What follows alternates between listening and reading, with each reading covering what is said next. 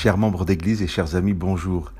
Dans l'émission 128, nous nous sommes arrêtés sur les premières paroles d'Ananias lorsqu'il accueille Paul à Damas après sa conversion. Le Dieu de nos pères t'a destiné à connaître sa volonté, à voir le juste et à entendre sa voix, car tu seras pour lui témoin devant tous de ce que tu as vu et entendu. J'aimerais qu'aujourd'hui nous nous laissions interpeller par la suite du discours d'Ananias à Paul, et je vous lis le verset 16 du chapitre 22 du livre des Actes. Et maintenant, pourquoi tardes-tu? Lève-toi, fais-toi baptiser et laver de tes péchés en invoquant son nom. Je vous lis ce même début de verset 16 dans les versions français courant et théobé. Pourquoi donc hésiterais-tu? Allons. Et maintenant, pourquoi attendre encore? Pourquoi attendre? Pourquoi hésiter? Pourquoi tarder? Certains pourraient répondre Pourquoi pas?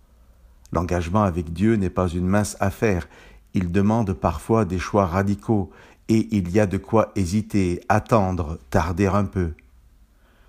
Ce qui est interpellant, c'est que la problématique, le doute s'il existe dans l'engagement avec Dieu, n'est pas pour chacun d'entre nous la plupart du temps sur ce que Dieu demande, mais sur ce que pourraient être dans nos vies de tous les jours les conséquences d'avoir choisi la volonté de Dieu. Chers amis, ces paroles d'Ananias doivent nous interpeller aujourd'hui.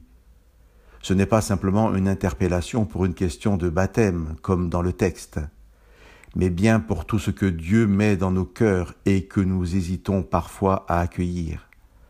Ananias nous rappelle qu'il n'y a aucune raison de tarder, d'attendre, lorsque le Seigneur a mis une assurance dans nos cœurs, l'assurance d'un choix à faire, d'une attitude à adopter. Je me répète, souvent ce n'est pas la conviction qui nous manque, mais la crainte des conséquences de nos choix pour Dieu. J'aimerais que ce partage soit aussi un encouragement, qu'au lieu d'être craintif face à certains choix pour Dieu, que nous savons être engageants pour nos vies, nous soyons dans l'assurance que si ces choix sont demandés par Dieu, Dieu pourvoira à toutes les conséquences, puisque c'est sa volonté qui s'accomplira. Que Dieu vous bénisse et vous donne sa paix.